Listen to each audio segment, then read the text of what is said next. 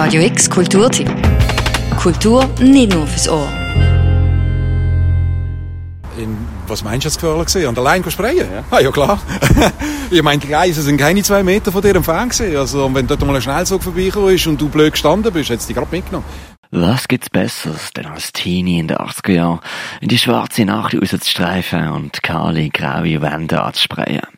Dass das nicht mal so ungefährlich war, lassen wir jetzt mal auf der Seite. Aber es hat Lust gemacht, hat Farbe in grauen Alltag gebracht und es hat in den 80er Jahren den Grundstein für das gelegt, was etwas Basel Line sogar weltweit Bekanntheitsgrad erreicht hat. Und dann haben wir irgendwie gefunden, eben, das sind so lange geile Wände und darum haben wir gerade einfach ein riesen Monster langs, etwa 30 Meter langes Bild dort angepumpt und es war noch alles clean gewesen. Und die SBB, die Motherfuckers, haben dann das Bild relativ bald auf wieder grau überstrichen. Leider. Zwei, die damals in den 80er Jahren schon dabei sind, sind der G204 und der Jen Atem. Sie sind zwei von denen, die dem Künstler und Grafiker Thierry Furger die ganze Geschichte nochmal erzählt haben, Bilder und Anekdoten geliefert haben, für sein neues Buch, das den Steigsgeschichte der Basler Line will porträtieren, von 1985 bis 1990. Ich finde gerade die ersten Bilder sind extrem interessant. Eben, es sind schwierige Bedingungen um das zu sprayen. Aber trotzdem, die Bilder von 30 Jahren, die können heute immer noch mitheben von der Qualität her. Und darum finde ich, es hat schon, schon einen Grund, um das können festhalten für die Ewigkeit. Dafür hat Thierry Vogel die letzten zwei Jahre geschaffen, recherchiert und designt. Rausgekommen ist über 400 Seiten dickes Hardcover-Buch mit Packs, Quotes und Erläuterungen zu dem, was auf der hunderten von Meter langen Line so abgegangen ist. Ja, also es geht wirklich, in erster Linie geht es nur um die Line.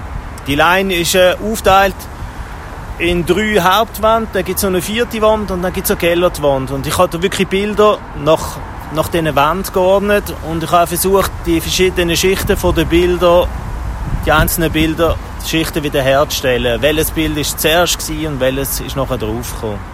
Graffiti ist vergänglich, ist eigen und ein individueller Ausdruck von Stadt und Künstler.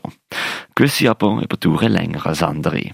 Im Buch wird darauf eingegangen, festgehalten und erläutert, auch mit rund 500 Abbildungen. Weil ich denke mir, das, ist, das sind Bilder, die existieren nicht mehr eigentlich. Und man sollte sie sind es wert zu zeigen, weil es ist doch ein Teil von uns.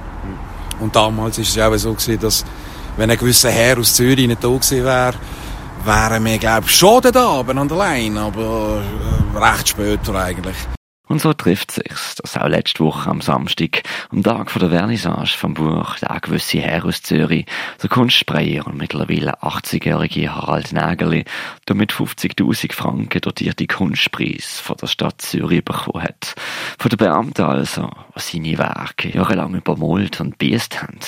Adelig, wer der Basel allein gerecht wird, findet der Jen Atem. Und er hat ja von Graffiti Style Writers nie etwas gehalten seine Sachen, aber es ist irgendwie noch ein wichtiger Moment zum sehen, irgendwie 30, 40 Jahre später wird jetzt auch der Harald Nägeli eigentlich mit dem Kunstpreis von der Stadt Zürich und der Laudatio mit Stadtgeldern eigentlich geadelt und respektiert und deshalb ist das Buch auch so wichtig, weil wir werden dann mal sehen, in 20, 30 Jahren, ich hoffe, dass ich das noch erlebe, wird man dann erst merken, was für Relevanz das, das Buch dann auch hat, wo das mal festgehalten hat. Ich finde es super.